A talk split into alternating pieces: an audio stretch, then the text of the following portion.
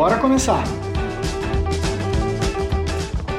Eu sou o Cláudio e a vantagem de ser o host é que eu consigo emplacar dois top 5 em dois episódios seguidos. E aí galera, eu sou o Fernando e bora aí para um episódio eletrizante. Eu sou o Lucas, hoje vamos falar de Semig, o jogo de tabuleiro. Beleza, pessoal? Aqui é o Toledo e hoje a gente vai ver quantos jogadores precisa para trocar uma lâmpada. Hoje a gente vai falar de Power Grid, mas antes, sobe a música.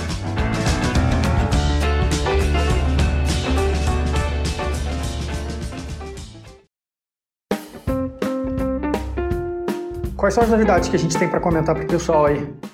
O Fábio Tola e o Fel Barros, que são designers e devs aqui da, da Simon, eles estiveram no Covil e apresentaram vários jogos de trem para a galera, mas na verdade eles falaram bastante de 18xx.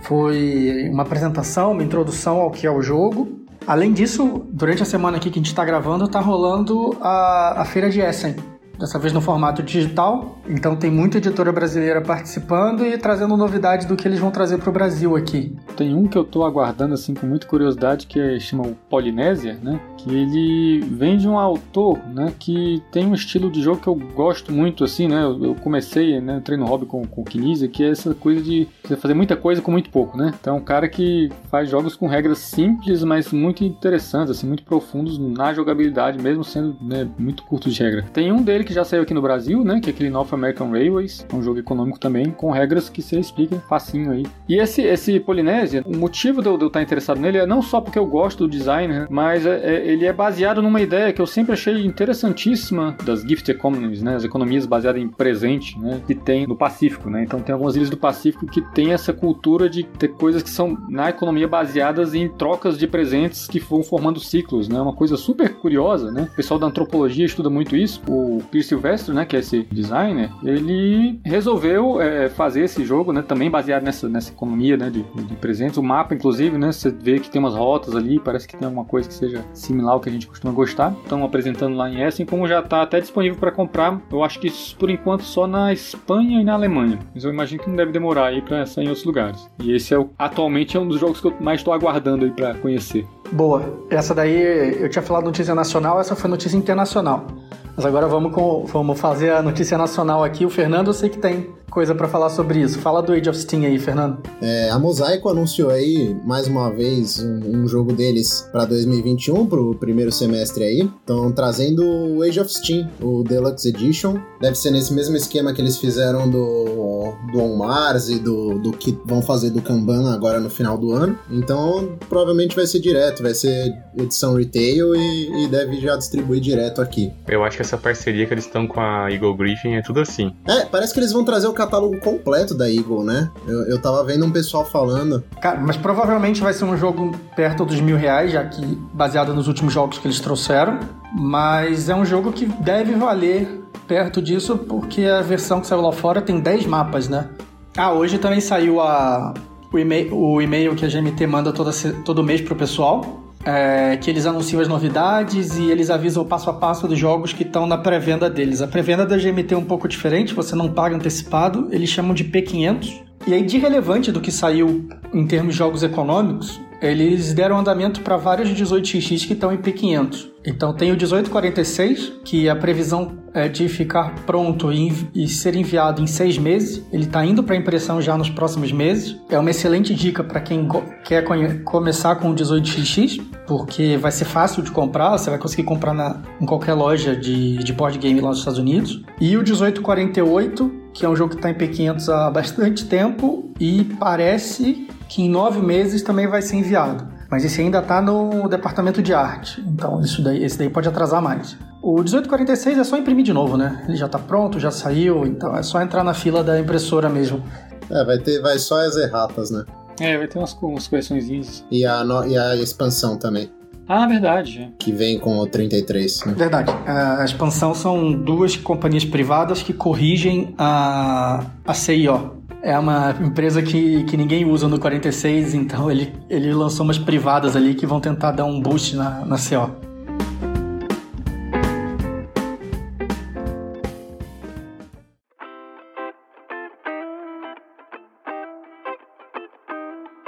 Vamos aproveitar também aqui, é, o episódio zero já foi pro ar, Várias, várias pessoas ouviram, a gente ficou bem feliz com a, com a quantidade de ouvintes, com o feedback que a gente recebeu. É, elogio a gente não divulga, então deixa isso quieto, mas recebemos umas críticas construtivas também, várias sugestões que, que já estamos colocando em prática. Então a gente agradece e quem tiver também qualquer sugestão para o pessoal é sempre bem-vindo. E um, um, comentário que fizeram que foi bem, bem legal. É... Ficaram putos, na verdade, porque a gente não falou de Indonésia no top 5. de ninguém, né? Quatro pessoas e ninguém. De ninguém. Ah, acontece. Jogo ruim normalmente não entra em top 5 de gente que curte jogo de tabuleiro. Que isso? Caraca, alguém derrubou o Fernando da, da, do podcast aí. Ó, em minha defesa, eu joguei só uma vez. Gostei bastante. Jogaria de novo, só não tive oportunidade, mas quando é, assim, eu até joguei online outras vezes, mas não é a mesma coisa. Acho que para esses jogos assim, tem que pegar mais os detalhes da regra, é, complica assim. Mas eu, quando eu joguei ele, pessoalmente gostei, gostei muito. Talvez se jogasse mais entraria, né?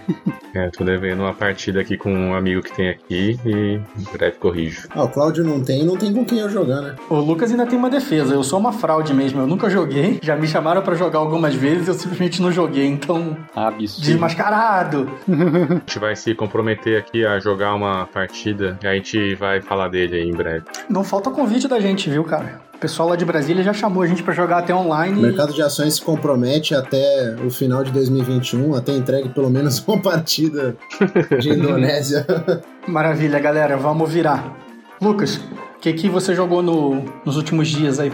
É, eu, eu, eu joguei aquele 18MS, né? Um mini 18xx aí. Você basicamente tem só cinco rodadas, cada rodada tem duas, você opera duas vezes para fechar o jogo. Eu já joguei outros jogos assim que é com rodada limitada. Na verdade, assim, não outros, né? Eu joguei o Poseidon só, que é assim, foi, ele foi o primeiro, a minha porta de entrada aí pros GTX. É interessante porque você tem que mudar muito, né? A forma de jogar. É, é curioso como cada mudança que você tem no 18x às vezes parece uma bobagem, muda muito o que, que você tem que fazer. É, eu gostei, mas eu claramente não aprendi a jogar ainda, né? Porque eu acho que com essa limitação, as estratégias que funcionam a longo prazo, né? Não funcionam tão bem nisso, né? Então eu tenho que descobrir como que se resolve isso num jogo desse tipo. Toledão, o que, que você jogou? Eu joguei no Tabletop Simulator o Ride the Rails. Oh, yeah. Da Capstone, né? E tem uma dúvida que eu queria tirar, vocês que manjam mais. Eles colocam como essa série sendo Iron Rails, né? Que é o segundo. É, é a mesma coisa que Cube Rails ou é só pra. Não faço ideia isso. É, é o nome que eles deram pra série de Cube Rails deles. Entendi. É Cube Rails, só que é os da Capstone, né? Mas eu só joguei o Chicago Express para comparar, né? Que é uma das minhas maiores maiores arrependimentos a gente ter vendido na vida. Ele é bem simples, tal seis rodadas, né? Então a rodada é, é marcada. É, e você tem um mecanismo de ter shares, só que não tem valor. Em toda rodada você pode comprar uma share. E aquela share vai te dar direito a, né? Igual o Chicago Express, te dá direito a construir trilho naquela, naquela ferrovia. Só que tem uma sacada que o, o número de, de trilhos que você tem, né? As pecinhas, é o mesmo trilho que usa para shares. Então, quanto mais pessoas pegam shares, menos trilho aquela companhia tem para construir. É uma coisa que meio que se regula. Pô, sensacional ali. esse aqui equilíbrio. É aí. muito legal, cara. A galera vai pegando de uma companhia e vai tendo menos trilho. O mecanismo básico depois de é, é pegar share, constrói trilho e depois uh, você tem que transportar um passageiro. Tem um, um meeplezinho, assim, de, em, em, várias cidades, né? Que não recarrega. Transportou já era. O cara que tá transportando ganha bastante bônus e todo mundo, né, por onde passou nas ferrovias, como se fosse meio Age of Steam, né? Os links, também ganha. Então você tem que fazer o controle, né? De você quer levar o mais longe possível pra você ganhar bastante dinheiro, só que também tentando minimizar o ganho dos outros ao mesmo tempo. Então é o sistema normal, né? Passar por um link de uma empresa X é, e o cara tem mais share, o cara ganha mais, né? É bem legal, cara, e bem rapidinho, assim. Eu acho que e a, é do John Bowler, né? E a, a arte do Ion Tool, cara. Tá bem legal a produção. Se o Tool colocou a mão, o jogo vai ficar bonito, isso a gente sabe. Tem algum outro jogo que a gente falou recentemente que é dele também, né? Ele fez a arte do Gate, ele faz do, de todos os Lacerda atualmente, e o pessoal vive falando que ele tem que fazer um 18x. Essa eu quero ver. Bom, ele fez o Stephenson's Rocket também, né? Do Kinese. Ah, mais um. É bonito também? Sim, sim. Eu não peguei porque eu já tinha um antigo, mas foi bem bacana. Ô Fernando, que jogo tá vendo a mesa virtual aí pra você? Mesa virtual para mim essa semana o que bombou foi o um site aí que replica muito bem o, o Power Grid. Ouço o Cloud falar muito desse jogo, ouvi o resto do grupo aqui também falar dele no nosso episódio número zero e resolvi botar esse, esse aí na, na mesa virtual. Boa. Depois você fala o que, que você achou do Power Grid e etc, porque é o assunto principal aqui. Eu não vou falar de 18x, porque é óbvio que eu joguei 18x pra cacete esses dias, mas eu voltei a jogar Food Chain Online também, fazia tempo que eu não jogava. Tomei uma surra homérica de, de um amigo meu que de, em quem eu já apliquei várias surras, então foi bem legal até assim ver, porque tipo, eu sempre falo, cara, esses jogos, se você se dedica, se você fica treinando, entendendo o que tá acontecendo, tem uma hora que você aprende, o jogo clica para você e você tá no mesmo nível que todo mundo. E assim, eu vi isso acontecendo. O Michel, abraço pro Michel aí, ele fez, sei lá, 900 dinheiros e todo mundo fez 100 dinheiros e eu fiz zero. Caraca, bicho. É, eu fiquei o jogo inteiro ralando com zero, eu não conseguia vender, eu não conseguia fazer nada no jogo. É, e ele ganhando dinheiro pra cacete o tempo inteiro.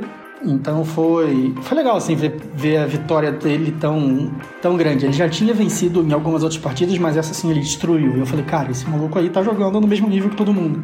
Legal ver o aprendizado recompensa nesses jogos, entendeu? Que lavada, bicho. ah, foi uma surra gigante. Uma surra gigante. Mas eu não tenho vergonha de falar, não. Eu falo quando eu perco e eu falo quando eu perco. Porque eu nunca, eu nunca ganho e não dá para falar sobre isso. Então vamos subir a vinhetinha, porque agora a gente vai para a pauta principal. Vamos falar sobre Power Grid aqui.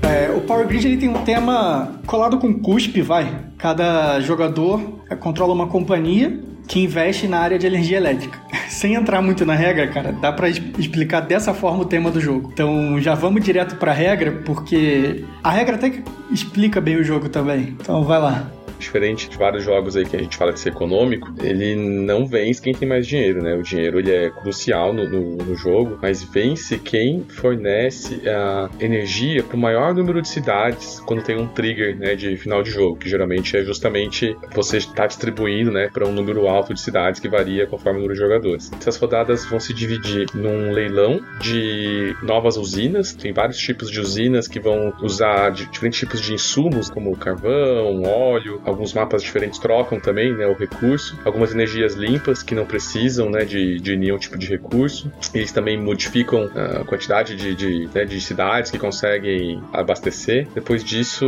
tem uma fase que vai ser uma das partes mais legais do jogo, que a gente vai falar mais disso, uma questão de que você compra os insumos e ali tem né, o, o que marca o jogo, que é uma simulação de oferta e demanda, né? Um outro tipo de interação que é no mar. Então é ali onde o pessoal, como é um, o nome diz, né, um power grid, você, depois que você colocou a primeira casinha, né, que é onde você começou a primeira distribuição, você tem que continuar dali. E aí começa todo um jogo ali de bloqueio, né, de fechar rota, fechar espaço um pro outro, que também já tem uma, toda uma outra dinâmica. Depois disso, então, você tem uma fase que você de fato distribui, né, a energia, né, gastando os insumos e baseado em quantas cidades você distribuiu, você ganha teu rendimento. Para próxima fase, você novamente vai leilão e vai seguir esse ciclo então até atingiu o trigger de fim de jogo. Então ele é um jogo, ele é bem econômico, mas o né, só realmente não é quem faz mais dinheiro. Tem gente que fica às vezes só pensando em ganhar grana e morre com um monte de dinheiro na mão, porque não é o objetivo do jogo. Ouso discordar de Vossa Excelência num momento aqui, porque o dinheiro é critério de desempate e em várias partidas mais de uma pessoa consegue alcançar a mesma quantidade de cidade. Tem, tem razão, cara. O dinheiro realmente não é a primeira regra de vitória, é quem ilumina mais cidade depois que aquele aquele, que esse gatilho é alcançado. Normalmente, assim, entre 17 e 21, tem lá na regra. Quando iluminar 17 cidades, o jogo vai acabar. Quando iluminar 21 cidades, o jogo vai acabar. E aí, quem iluminar mais cidades depois que alcançar esse gatilho, ganha. Se duas pessoas estiverem lá, o dinheiro é o critério de desempate. Então, o dinheiro ele tem importância também no final do jogo, mas no meio do jogo é bem o que você falou, cara. O dinheiro é fundamental. Você gasta o dinheiro comprando usina, depois você compra recursos, depois você gasta os recursos para aquela usina funcionar, o que te dá mais dinheiro e o ciclo se repete. Ah, e você também gasta dinheiro para comprar o contrato para sua usina iluminar aquela, uma determinada cidade. Então o dinheiro você gasta nesses três momentos aí: comprando usina, comprando cidade, entre aspas, essa compra de cidade, e comprando matéria-prima. E aí depois isso tudo te gera dinheiro. A regra para definir a ordem do jogador é muito importante nesse jogo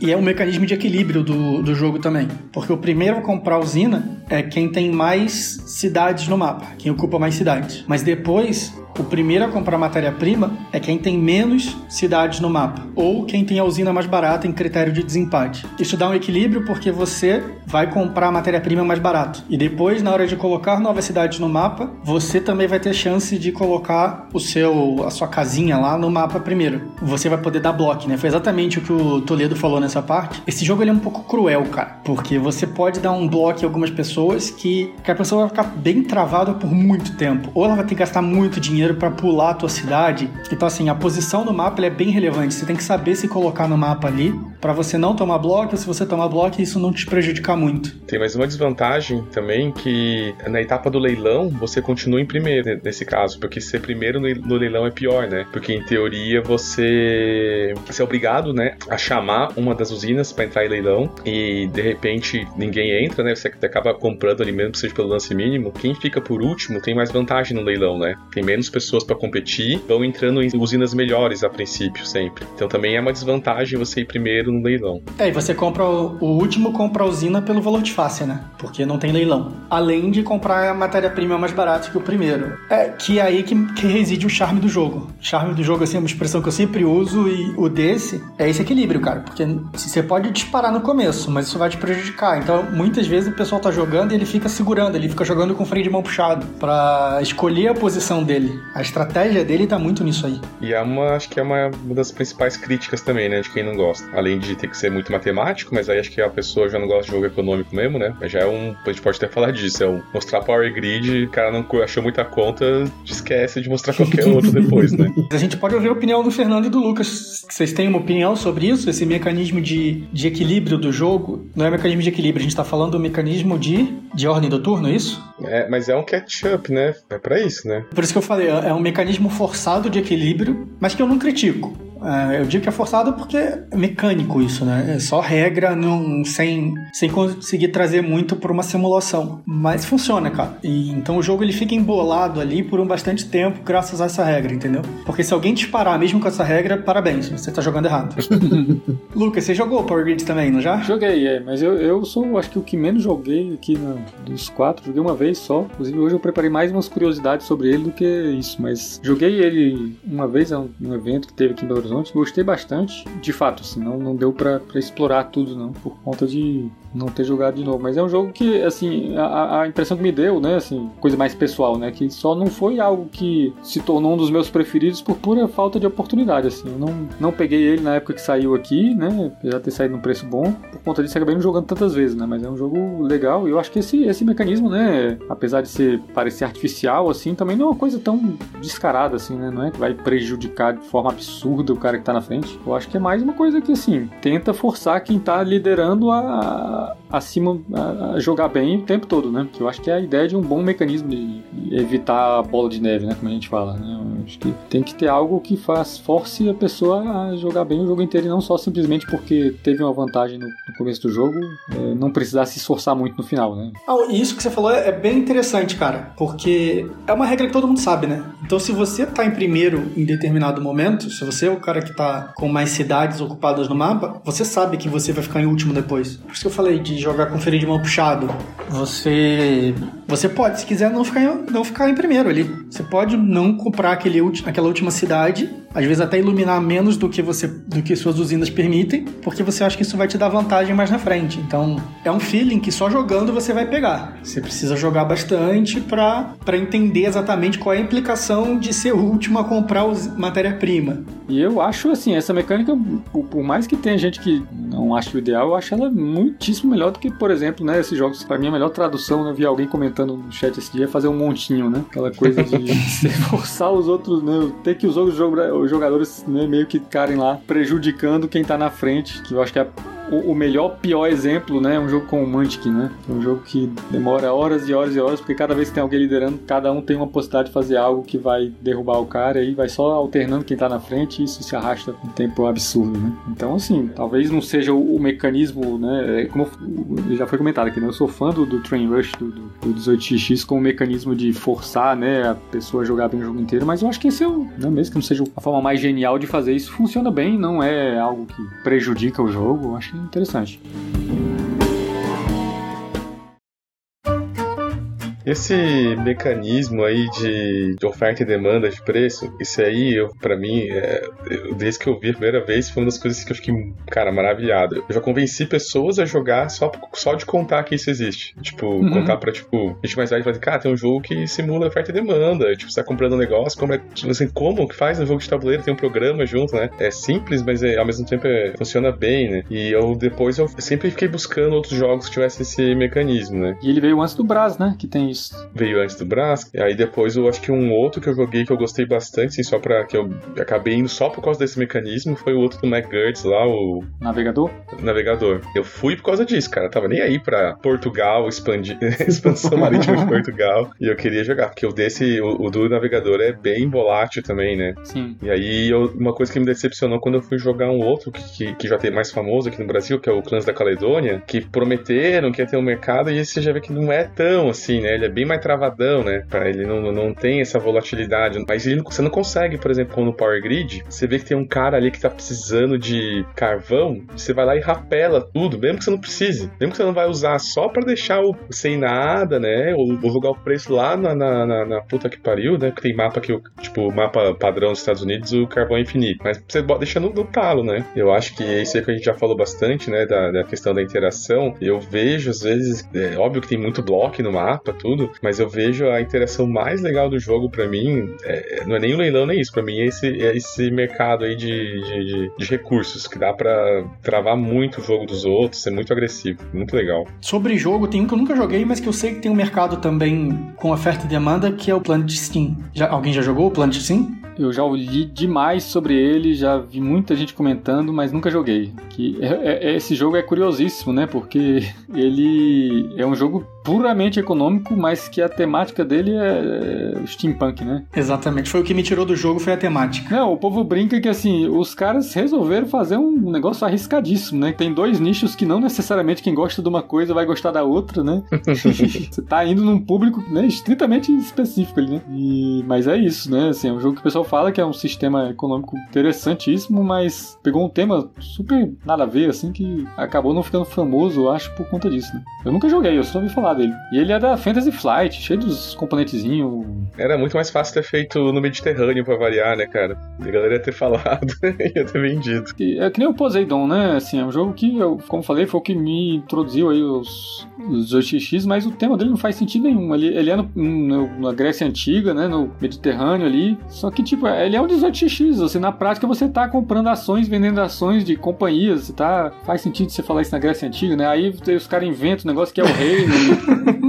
o número de mercadores no reino defi vai definir quem manda no reino, cara. Bota logo um trem aí, né? Bota logo um trem aí pro cara que mora em BH, é legal de falar, hein?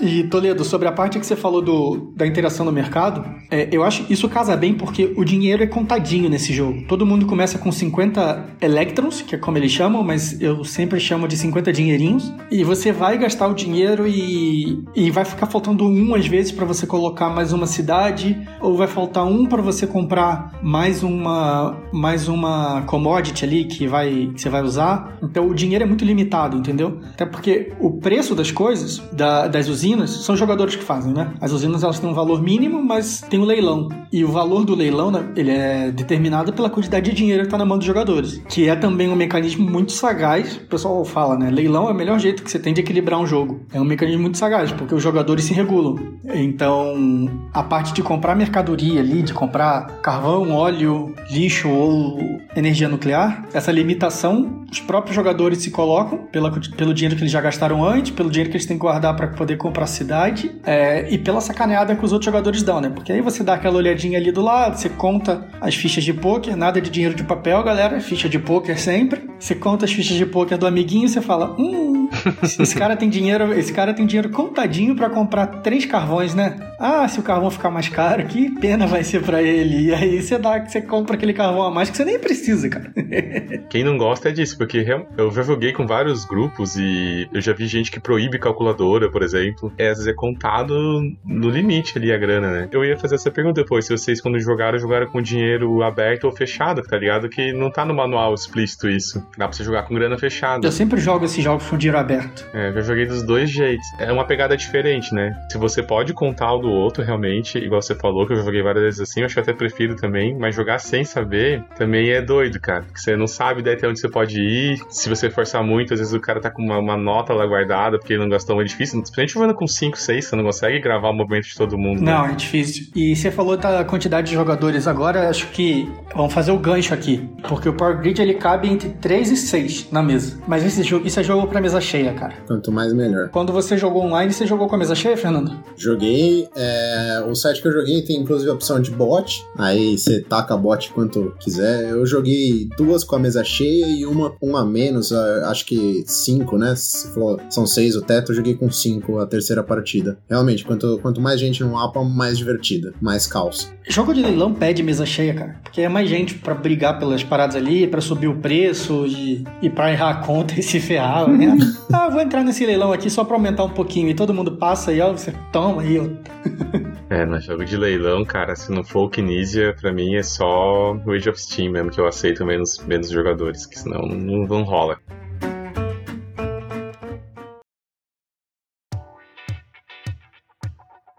Uma outra característica legal do Power Grid é que eles têm vários mapas. Aqui no Brasil, a Galápagos tem o, o jogo base, que ele já vem com dois mapas, então isso já é bem interessante, né? Você já pode jogar nos Estados Unidos e na Alemanha, já dá bastante partida. Sem contar que o mapa é dividido, o mapa de cada país é dividido em regiões, e você nunca usa todas as regiões, então você pode dar uma variada em cada país ali. Além disso, você tem dois países. Fora isso, aqui no Brasil tem o um mapa que de um lado é o Brasil, do outro lado é Espanha e Portugal, então também já dá uma variedade. Mas, cara, Power Grid é, é, fábrica de dinheiro da, da Rio Grande, porque tem muito mapa. Eu aqui em casa tenho vários que eu nunca joguei. Eu, eu tenho o da Austrália, que do outro lado é a Índia. Tem um que, que é um lugar na Bélgica e do outro lado é um lugar no Canadá. E o último que eu tenho, que é da China, e do outro lado é, são as Coreias. Eles têm mudança nas regras também, esses, esses mapas? Tem mudanças bem sutis nas regras. O mapa da, das Coreias, por exemplo, na Coreia do Norte, as cidades são longe,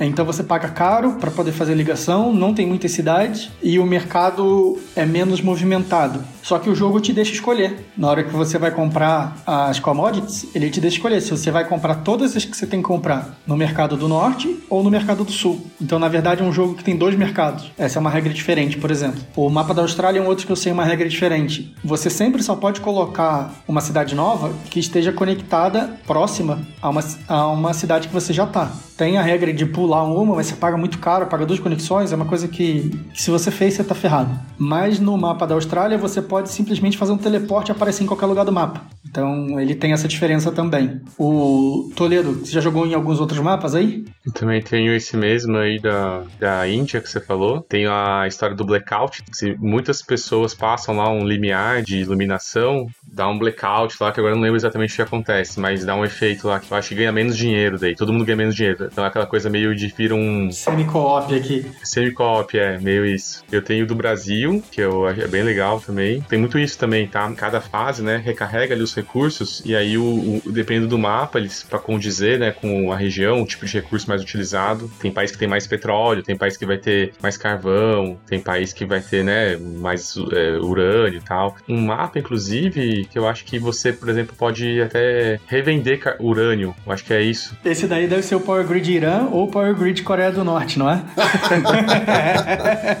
pra mim, eu, eu, coloco na mesma categoria de mapa do Steam e Age of Steam, sabe? É isso. Muda o mapa, óbvio, e sempre alguma coisinha ali pra dar uma, uma regra nova. Mesmo os dois mapas padrão, eu não lembro se na versão original era essa, porque eu vendi o meu e, e depois de um tempo eu recomprei essa versão é, energizada que tem agora, né? Que eles lançaram de, de aniversário. E aí o mapa dos Estados Unidos, por exemplo, é carvão infinito. Ele não acaba, ele só fica muito caro, mas sempre pode comprar. O da Alemanha, ele tem um banimento na, na em coisa de, de energia nuclear até uma certa fase. Aí depois você pode começar a utilizar. Sempre algum twist assim que aumenta bastante a rejogabilidade. Cara, a regra básica, eu tenho a versão antiga. É, esses mapas da Alemanha e dos Estados Unidos, a menos que eu tenha lido as regras completamente erradas e jogado errado a minha vida inteira, é a mesma regra para os dois. É, é, o jogo vanilla total ali. É, mas os outros vão modificando. Deve ser dessa versão energizada aí, que eles falam que eles juntaram umas coisas de umas expansões, de umas promos, assim, né? Até já falo aí, para quem não conhece, assim, as diferenças são bem poucas, tá? Quase o mesmo jogo.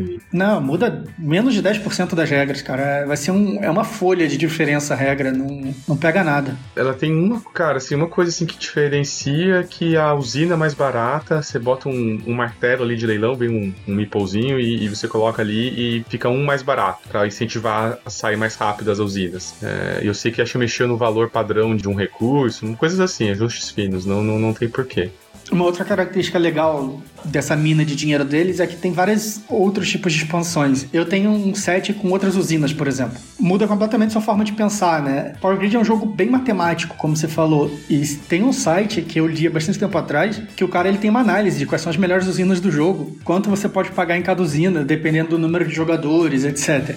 E quando você joga com usinas novas, isso acaba, né? A relação é completamente diferente. A relação de quantidade de matéria-prima para iluminação da, de determinada quantidade de cidades. Hoje, isso no jogo básico tem uma relação ali que você consegue, depois de jogar algumas vezes, fazer sua conta de custo-benefício, mas com o kit novo de usinas isso muda bastante. Tem também uma expansão que é um bot, mas o Toledo me falou esses dias que esse bot é, é um cocô. Esse bot é, é muito ruim, mas tá lá para que se alguém precisar. Eu conheço um pouco os bots e esse é bem mal feitinho. Ah, cara, é aleatório, assim. Você bota uma cabeça, um corpo e uma. e uma perninha, assim. É um robô, né? Aliás, bem, muito bem sacado, esse bot é um robô. É um robô mesmo. E cada parte que você coloca dele, ele vai dar tipo, como se fosse um algoritmo ah, de como ele joga leilão, de como ele posiciona pecinha. Pode ser uma coisa bizarra, assim. Pode ser umas coisas muito fortes, umas coisas que não faz o menor sentido. E tem também umas cartinhas extras. Tem uma que eu sei, eu sei que existem várias cartinhas, mas uma eu sei que você coloca lá no meio e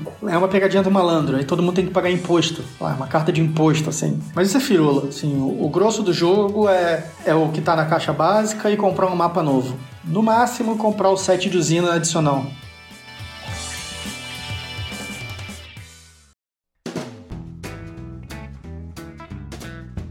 Vocês acham aí que, pensando em mercado nacional, é o melhor econômico de entrada? Olha, eu, eu tenho, tenho uns comentários a fazer sobre isso que eu acho que são otimistas, assim. Porque, é, na verdade, não, a, nem como, a gente nem tem tantas opções assim, né? Então, assim, quando já, às vezes perguntam, ah, o que, é que tem de jogo econômico lançado no Brasil? Eu tenho que forçar a memória, né? Tem Power Grid, tem Imperial 2030. O Brás. Brás, aí saiu agora, verdade, né? O North American Rails, né? Que eu comentei mais cedo. Mas eu ficava me perguntando, né? Pô, será que. Por que, que não sai nunca um jogo econômico de trem aqui no Brasil, né? O Chicago Express daria pra lançar por aqui, por que, que não sai esse tipo de jogo? E eu ficava me perguntando, né? Pô, será que não tem público então pra essas coisas, né? Assim, o pessoal não gosta disso. Mas o que que eu ia comentar aqui? Se a gente olhar o, o ranking, né? Eu, eu, eu, não sou muito de ranking, não, tá? Vou até falar mais sobre isso depois, mas assim, é, é, vale como uma referência. No BGG, né? Que é o mundial, e to, como todo ranking ele é muito influenciado pelo que é novidade, ele ainda é número 38, então ele é top 50 aí, mesmo sendo um jogo de 2004. E no nacional ele tá 35, né, no, no, no ranking da Ludopédia. Então, você pensar que um jogo que, como a gente falou várias vezes aqui, né, ele não é tão simples, né, você tem que ficar fazendo conta e tudo, né, tá tão bem qualificado, tem que ter um bom motivo para isso, né. É, eu acho que isso mostra que tem espaço sim aqui para jogos econômicos no Brasil e comprova, né, quanto que o jogo é bom, né. Então, o pessoal tá interessado sempre, né, em, em tanto jogar ele quanto novas expansões e, e, e a outra curiosidade que eu ia falar em, em relação a ranking é que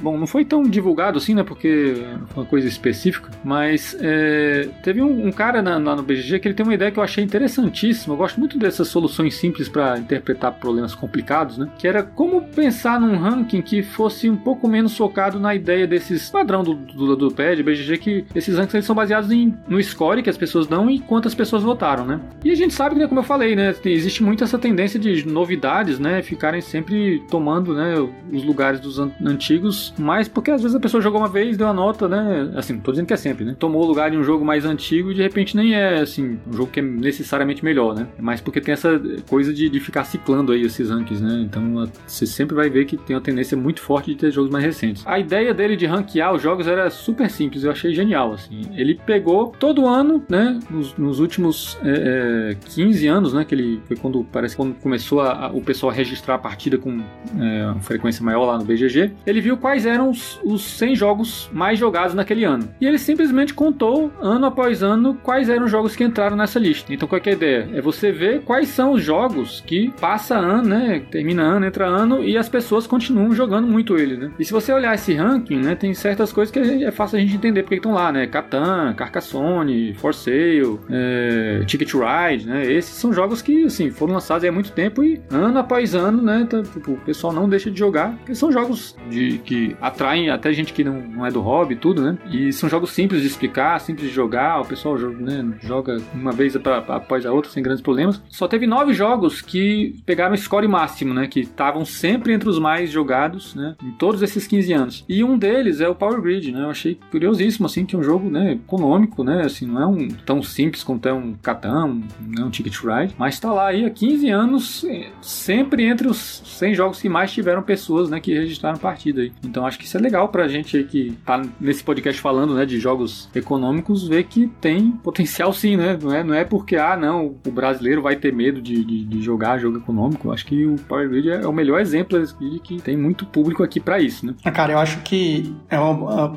boa leitura essa que você fez. O, Power Grid é um jogo que venceu o tempo, né? Ele foi lançado há muito tempo, ele continua aqui, ele teve versão nova recentemente, né? Essa versão reenergizada. É, saiu essa segunda edição aqui também, ou seja, o público brasileiro gostou do jogo, senão a Galápagos não trazia de novo. Então é um jogo que caiu nas graças do povo e eu acho que é uma excelente porta de entrada pro nosso mundinho aqui, pro mundo dos jogos econômicos. O pessoal começa jogando Power Grid e é igual o Toledo falou mais cedo. Pô, deixa eu ver aqui outro jogo, tem esse negócio de oferta e demanda aqui. E aí, cara, você vai entrando no mundo, você começa a pesquisar e você vê outro mecanismo de jogo econômico e, porra, bem-vindo à caverna. Aliás, falando nisso, né, entrando nesse, nesse assunto, tem uma curiosidade que poucas pessoas sabem também. Mas o, o Power Grid, na verdade, ele é um redesenvolvimento de um jogo que o, o, o Freeze lançou antes, né? Que até confunde um pouco porque o, o nome original era Funkenschlag, que é o mesmo nome do jogo em, do Power Grid na, na, Alemanha, né? Então existia uma versão anterior dele que era dessas de você desenhar com, com giz de cera. Então existe um, um, é, de, aquela coisa do nicho dentro do nicho dentro do nicho, né? Assim, a gente aqui todo mundo gosta de jogo jogo de trem, né? E dentro dos jogos de trem tem alguns grandes nichos que o único que eu não conheço bem, nunca joguei nenhum jogo, né? Assim, a gente falou aqui, né, de, dos 18x, né, desses Scooby Rails, né? Tem um nicho que eu sei que eu sei que tem vários jogos desses, foi uma coisa que fez muito sucesso nos anos 80, parece, né? Que são, o pessoal chama dos Crayon Rails, né? Que você desenha as rotas com giz de cera. Né? Então, é um sistema, né? São jogos longos e tudo. Nunca joguei nenhum. Eu sei de pessoas que são fãs, jogam até hoje, tem convenções disso também, mas eu não conheço. E o, o, o Power Grid originalmente era isso. Ele foi inspirado nesses jogos. Se você procurar lá no, no, no, BGG, você vai ver lá que a versão original é 2001. É um mapa que ele, ele tem só os pontinhos hexagonal e você vai desenhando as rotas lá com giz. Mas a ideia, né, toda, né, dos lesões já existia, né? Aí ele refez o jogo para 2004 aí, virou o grande hit dele, né, do, do Freeze, né? Acho que até hoje eu acho que é o, é o, jogo mais conhecido, assim. Já joguei outros também, tem vários que eu gosto muito, mas esse eu acho que de longe é o mais faz mais sucesso. Então a, a, gente acabou de novo entrando no assunto dos trens, né? é, era isso que eu ia falar. Esse é o encerramento perfeito, cara. Você, a gente acabou de indicar o jogo, a gente nem falou nada, mas tá aí. O Power Grid ele é um filho dos jogos de trem. Então venha, venha pro nosso mundo.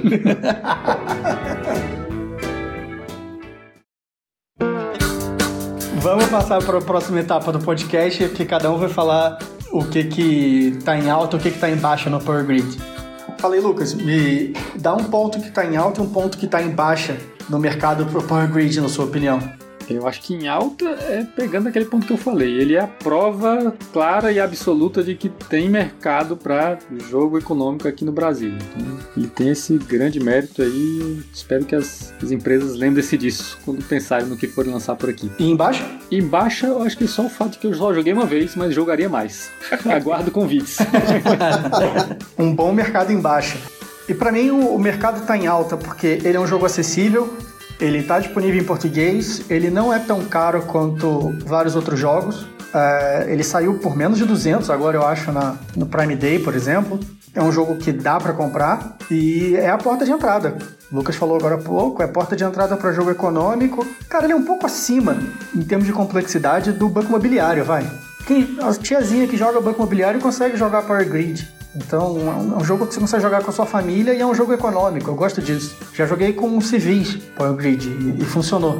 Então eu tava ali alimentando o meu monstrinho do jogo econômico, o civil tava jogando um banco imobiliário um pouquinho diferente é, e todo mundo saiu feliz. E pra variar, eu perdi. e agora em baixa, cara, é, é, um jogo de leilão, então joga com mesa cheia, cinco ou seis jogadores, porque senão ele perde um pouco da graça e ele vai te pedir isso. É um ponto um pouquinho negativo do jogo. O mercado fica em baixa por exigir tantos jogadores para a mesa ser, mesa funcionar. E aí, Fernando, o que que tá. O mercado tá em alta, o mercado tá em baixa para você? Como? Cara, eu acho que o mercado tá em alta porque o Power Grid é uma opção acessível aí em todos os, os quesitos. Foi o que, você, o que você comentou, né? Dá pra pegar rápido, em 10 minutinhos sentando com alguém você explica, a pessoa vai entender a mecânica ali em uma, duas rodadas, já vai pegar. E é um jogo que tá acessível aqui no Brasil, que você compra razoavelmente fácil, sempre tem expansão rodando na Ludopad, sempre tem promoção em loja aí. Acho que o mercado tá em baixa para mim porque só joguei online, só com bots. O bot é um companheiro muito bom, mas ele toma decisão instantânea, né? Então, assim que eu dou meu lance em uma usina, se eu ganhei, simplesmente acaba o, o leilão porque todos os, os, outros bots se dão os lances automaticamente na mesma hora e acabou. É, o jogo acontece muito mais rápido online. É, foi o que eu comentei mais cedo. Em uma hora eu joguei três partidas. Duvido que jogando em tabuleiro vocês aí que tem, tem a experiência experiência, mas acho que esse aí foi o meu maior problema, não, não ter a experiência com, com o jogo físico, então não, não posso falar de, de, de duração em mesa numa noite de jogos aí, ou se é fácil a manutenção, porque tem jogo que tem uma burocracia grande, né, você tem que ficar, coloca coisa aqui, ali, mas pelo que eu percebi do online não parece ser o, o Power Grid. Cara, esse jogo tem uma fase chamada fase de burocracia, mas ela não é assim tão complicada não é. Essa é a hora que você repõe as mercadorias, reorganiza as usinas e vê a ordem do jogador. Então é, é bem tranquilinho, nada que, que atrapalhe não. E Toledo, você é o mais experiente em Power Grid aqui da galera, então vai lá para mim é o melhor mecanismo, eu falei ali na hora da discussão, o melhor mecanismo de oferta e demanda ainda que eu já joguei. Por mais que seja assim, tá, um dos jogos mais antigos, eu ainda não vi nenhum outro jogo que repete isso de uma maneira tão orgânica, tão simples, por isso que é tão fácil pegar e, e acho que é, pode ser um, um, uma isca ali para trazer novos jogadores para os econômicos genial, porque é, é, muito legal ver aquilo funcionando de maneira né, analógica, né, no jogo de tabuleiro. Para mim esse é o que me, continua me puxando para esses jogos. Eu continuo, se me falar que tem um um, sistema desse, eu vou jogar o jogo só por isso. Então, para mim, ainda continua sendo o principal. E a união de todas essas outras mecânicas, né? Você consegue juntar um leilão com um, um mecanismo ali de área, né? De fazer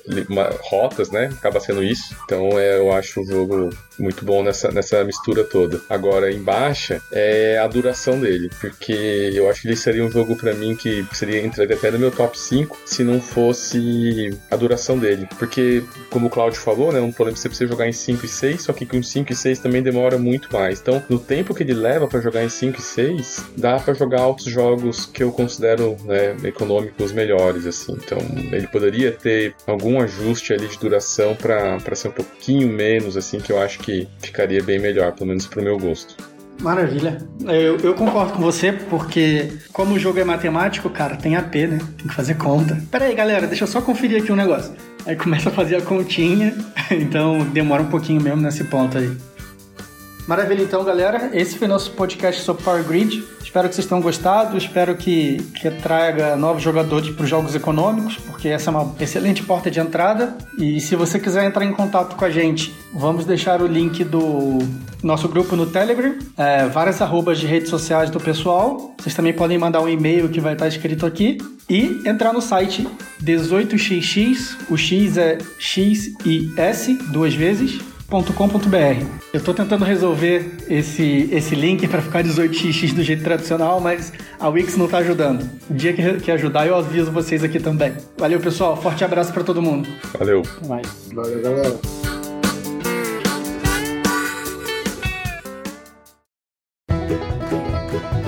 O Fábio, to... Fábio Tola e o Theo. Caralho? Inclusive, acho que vai ser inevitável, né? Que aquele 18x na Bahia que estão fazendo, né? Estão fazendo ali vai ser chamado de 18 né? Ele é uma versão de um jogo que ele já tinha feito há mais tempo chamado King of Siam, que Que não tem a ver com o tema do podcast. Eu vou te cortar essa aqui já agora, Lucas. Fornecedora de energia do, do país que você tá jogando. É que é um tema bosta, né? Vou explicar. Mas... é, o tema é muito bom. Você quer ser a melhor eletropaulo do Brasil. Eu, não vi, mas Eu vamos... sou ausente de rede social, cara. Eu só tenho Instagram. Quer dizer, eu tenho as outras redes, mas eu não, não, não conheço. Mas é você que controla a nossa rede, porra. Sei que era o responsável pelas redes sociais. Tá que o pariu. Tamo fudido.